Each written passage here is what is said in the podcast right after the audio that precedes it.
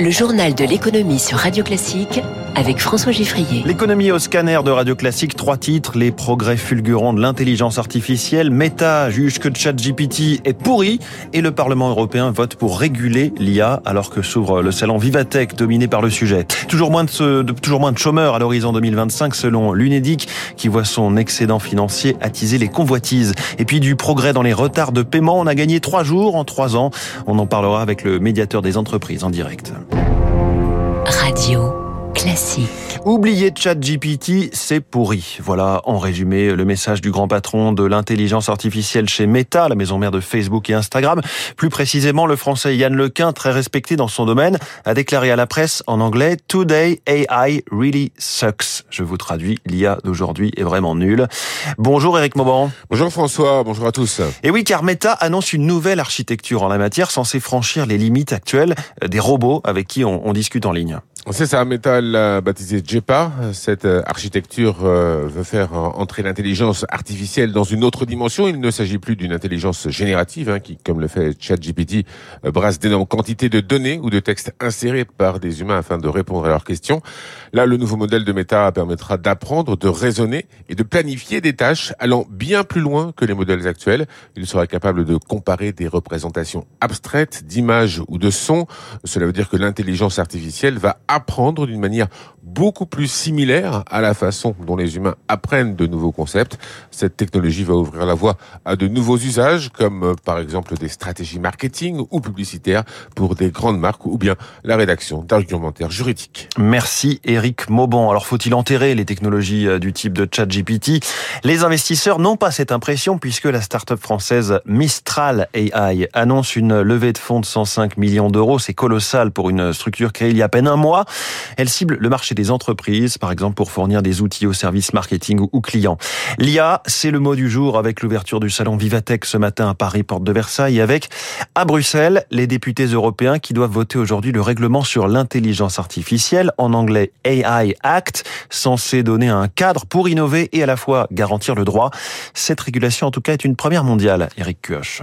Cette nouvelle législation crée quatre catégories allant des produits sans risque comme les objets connectés, enceintes, frigo, machines à laver, ceux à risque moyen et haut risque qui seront évalués au cas par cas et enfin les usages interdits comme l'explique Nathalie Devilliers, juriste auprès de la Commission européenne. Par exemple, une entreprise ne pourrait pas utiliser les caméras qu'elle a mis sur ses sites pour faire de la surveillance de salariés. Également proscrit les intelligences artificielles générant des images ou des sons subliminaux à des fins d'influence ou de publicité par exemple les contrôles pourraient être confiés à une agence européenne dédiée ainsi qu'aux autorités locales de chaque pays. Si jamais le système d'intelligence artificielle, malgré le contrôle, provoquait un dommage pour un utilisateur, la personne qui a mis le produit sur le marché est directement responsable. Rassurer les citoyens, mais aussi accompagner les entreprises pour éviter les dérives, estime Anna Chouri, experte en intelligence artificielle chez Airbus. Le fait d'avoir un cadre va permettre de remonter dans la course entre bah, les États-Unis et la Chine pour développer des outils plus alignés avec euh, les besoins pour les utilisateurs qu'on peut proposer à, à l'Europe. Ce cadre européen sera révisé tous les six mois et amené à évoluer en fonction des avancées rapides des technologies. Éric Cuoche, alors au, au, salon Vivatech organisé par le groupe Les Échos, le Parisien, maison mère de Radio Classique, deux visites majeures. Il y aura la star mondiale Elon Musk vendredi et puis dès cet après-midi, on attend sur place le président de la République. On sait qu'il parlera d'intelligence artificielle. On sait aussi qu'il parlera du financement de la tech alors que la hausse des taux depuis un an a largement calmer les levées de fonds, les nouvelles licornes se font plus rares. Une mauvaise passe, mais rien d'alarmant, selon le spécialiste du marché de la tech, Jacques-Aurélien Marciro, du cabinet Edmond Rothschild. Le coup d'arrêt à l'émergence de nouvelles licornes est un phénomène mondial et pas spécifiquement français principalement lié aux difficultés de financement en lien direct avec la hausse des taux d'intérêt par les banques centrales. Dans ce contexte-là, c'est vrai qu'un nouveau dispositif en faveur de l'écosystème tech a du sens au moment où les acteurs privés ont plus de mal à venir, on va dire, apporter le financement nécessaire. On peut être optimiste, même si la situation est complexe. Les licornes françaises n'ont jamais vécu avec l'argent gratuit comme cela a pu l'être pour leurs consoeurs américaines ou chinoises. Donc, on tombe de beaucoup moins haut et on va dire que nos startups mieux préparés dans cette période critique. On parlera de tous ces sujets passionnants sur l'intelligence artificielle, euh, sujet très mouvant aussi avec la docteure en sciences, spécialiste en sciences algorithmiques et entrepreneur Aurélie Jean, notre star de l'écho à 7h15. Par ailleurs, selon les échos, la Commission européenne va lancer une nouvelle procédure contre Google pour abus de position dominante et cette fois, ce ne sont pas des milliards d'euros d'amende que risque le géant de la recherche et de la pub, mais une scission de ses activités, une sorte de, de démantèlement antitrust. Il est 6h51 et sur l'inflation américaine, vous avez le choix ce matin dans la presse, vers à moitié vide ou à moitié plein, selon que vous lisez Le Figaro, qui titre L'inflation aux États-Unis résiste encore, ou que vous lisez Les Échos, qui titre L'inflation américaine refroidit. Alors que disent les chiffres? Eh bien, la hausse des prix est de 4% sur un an en mai, c'était 9% en juin 2022, toujours sur un an. Ce chiffre, CPI, est crucial puisqu'on attend la décision de la Fed ce soir sur sa politique monétaire. Le marché s'attend à un statu quo euh, après 15 mois de hausse des taux directeurs. Hier, les grands indices ont fini dans le vert. Dow Jones plus 1,5%, Nasdaq plus 0,8%, CAC 40 plus 1,5% à 7290 points. Le Nikkei en ce moment euh, dépasse les 1% de hausse. La vague de hausse de taux qui n'a pas fini de plomber le marché immobilier en France. La baisse des prix et la baisse du nombre de ventes s'accélèrent selon la Fédération nationale des acteurs de l'immobilier.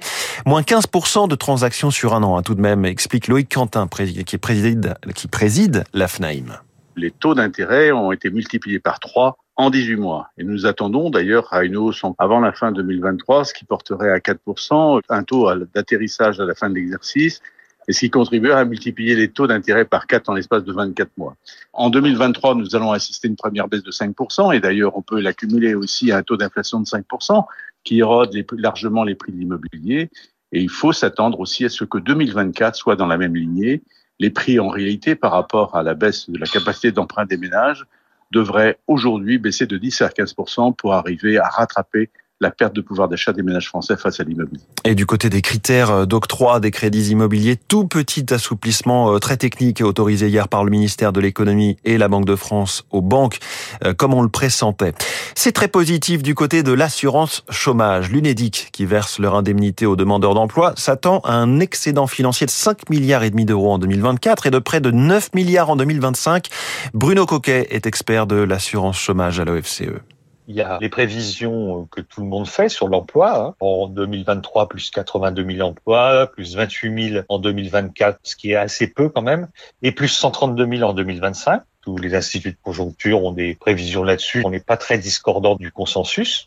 En revanche, quand on regarde le nombre de chômeurs indemnisés, c'est moins 94 000 en 2024. Comme les réformes ont restreint l'éligibilité à l'assurance chômage, il va y avoir moins de gens qui vont rentrer en indemnisation et plus de gens qui vont sortir plus rapidement. La tendance que ça a, c'est que ça améliore la situation financière de l'assurance chômage à cette échéance. Ah, cet excédent signifie avant tout de bonnes perspectives quant au taux de chômage, mais cela aiguise aussi les appétits. Attention à ne pas y voir une cagnotte, nous dira François Vidal dans son édito à 7h10. Du mieux dans les délais de paiement, dans les retards de paiement. La crise Covid avait fait monter ces retards à plus de 15 jours en moyenne. On est repassé à un peu moins de 12 jours. Bonjour Pierre Pelouzet. Bonjour François Geffrier. Vous êtes le médiateur des entreprises, président de l'Observatoire des achats responsables. Qu'est-ce que ça représente tout de même ces retards en termes de trésorerie? Alors effectivement, c'est très important puisque vous le savez, ces, paiements, c'est ce qui fait vivre les entreprises, y compris les startups dont vous parlez depuis ce matin. Euh, c'est les clients qui leur payent des factures suite aux services ou aux biens qu'ils ont livrés. Et quand euh, ce paiement arrive en retard, bah, c'est de la trésorerie qui manque. Et effectivement, chaque jour de retard, en moyenne, c'est un milliard d'euros qui manque dans les caisses des petites et, et, et, moyennes entreprises. Donc en l'occurrence, là, on est à quasiment 12 jours de retard. C'est mieux par rapport à ce qu'on a connu pendant la crise, mais c'est 12 milliards d'euros qui sont dans les caisses des grands groupes et des grandes administrations plutôt que d'être dans celles des PME, TPE et, et ETI. Comment est-ce qu'on a inversé la tendance tout de même pour réduire ce retard? Alors effectivement, il y a eu un gros travail qui a été fait. Ça, ça allait mieux, hein, on progressait année après année, puisqu'on était redescendu en 2019 jusqu'à 11, euh, un petit peu plus de 11 jours de retard, alors qu'on partait déjà de 15-16 jours quelques années auparavant. Euh, la crise a tout bouleversé. 2020 a été une année terrible pour les retards de paiement. Vous l'avez dit, on est monté jusqu'à 15 jours, voire même plus de retard de paiement. On a mis en place beaucoup d'outils. J'ai même piloté un comité de crise sur les délais de paiement qui est toujours actif qui permet d'identifier les grands mauvais payeurs et d'intervenir directement.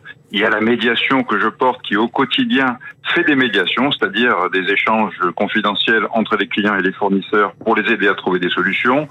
Il y a bien entendu les amendes mise par la DGCCRF hein, pour tous ceux qui, qui enfreignent la loi. Donc il y a tout un arsenal Mm. qui fait que depuis la crise, on est redescendu à nouveau, on est reparti de 15 jours, on revient maintenant un petit peu en dessous de 12 jours. C'est mieux, on est revenu au résultat d'avant-crise. Il y a encore du travail à faire. Il y a encore du travail à faire. J'imagine quand même qu'il y a une sorte de, plancher en dessous duquel on, ne saura jamais tomber en matière de retard de paiement, un peu comme euh, pour le pour le chômage. Mais mais je crois que les plus mauvais payeurs, ce sont des grands groupes. Est-ce qu'on ne peut pas euh, assez facilement progresser du coup euh, contre les retards de paiement si on si on s'attaque vraiment à faire entrer ces acteurs dans le rang? Effectivement, vous l'avez dit, ceux qui payent le plus mal, ce sont les plus gros. Grands groupes, grandes administrations, euh, certaines collectivités, certains hôpitaux. Euh, et c'est évidemment sur cela qu'on travaille le plus. hein. Quand la DGCCRF va auditer une entreprise, c'est plutôt une grande entreprise qu'une PME, qui d'ailleurs souvent est victime. hein. Comme elle est payée en retard, elle va aussi payer en retard ses, ses fournisseurs. Euh, mais on essaie aussi de les faire bouger par la compréhension de leurs actions. Nous, on a mis en place ce qu'on appelle le parcours des achats responsables. Hein, on pousse chaque acteur à comprendre les conséquences de ce qu'il fait. Payer une facture en retard, ça a l'air anodin, mais ça peut être la mort d'une PME, d'une Mmh. TPE fournisseur. Donc il faut que chacun prenne conscience, d'autant plus dans la période actuelle où le besoin de trésorerie est criant. On a la- l'inflation qu'on connaît tous, ça veut dire acheter des matières premières plus chères, la montée de l'énergie, ça veut dire acheter de l'électricité du gaz plus cher. Tout ça, ça demande beaucoup de trésorerie. Et si une facture ensuite est payée en retard par un client, le manque de trésorerie met en énorme difficulté ces PME, ces TPE fournisseurs. Voilà, et je crois que vous comptez aussi pas mal sur euh, l'arrivée de la facturation électronique pour euh, euh, encore améliorer ces délais de paiement. Merci beaucoup. Et puis évidemment la médiation. Merci beaucoup Pierre Pelouzet, le médiateur des entreprises avec nous en direct sur Radio Classique ce matin. Pas de médiation mais une conciliation en cours chez Casino au sujet de sa dette, 6 milliards d'euros. Et pendant ce temps-là, les repreneurs ou investisseurs continuent de surenchérir. Le trio Xavier Niel, Mathieu Pigas, Moise Alexandre Zouari propose de monter au capital en mettant 1 milliard d'euros sur la table, une offre euh, supérieure donc aux 750 millions d'euros que proposait euh, Daniel Kretinsky.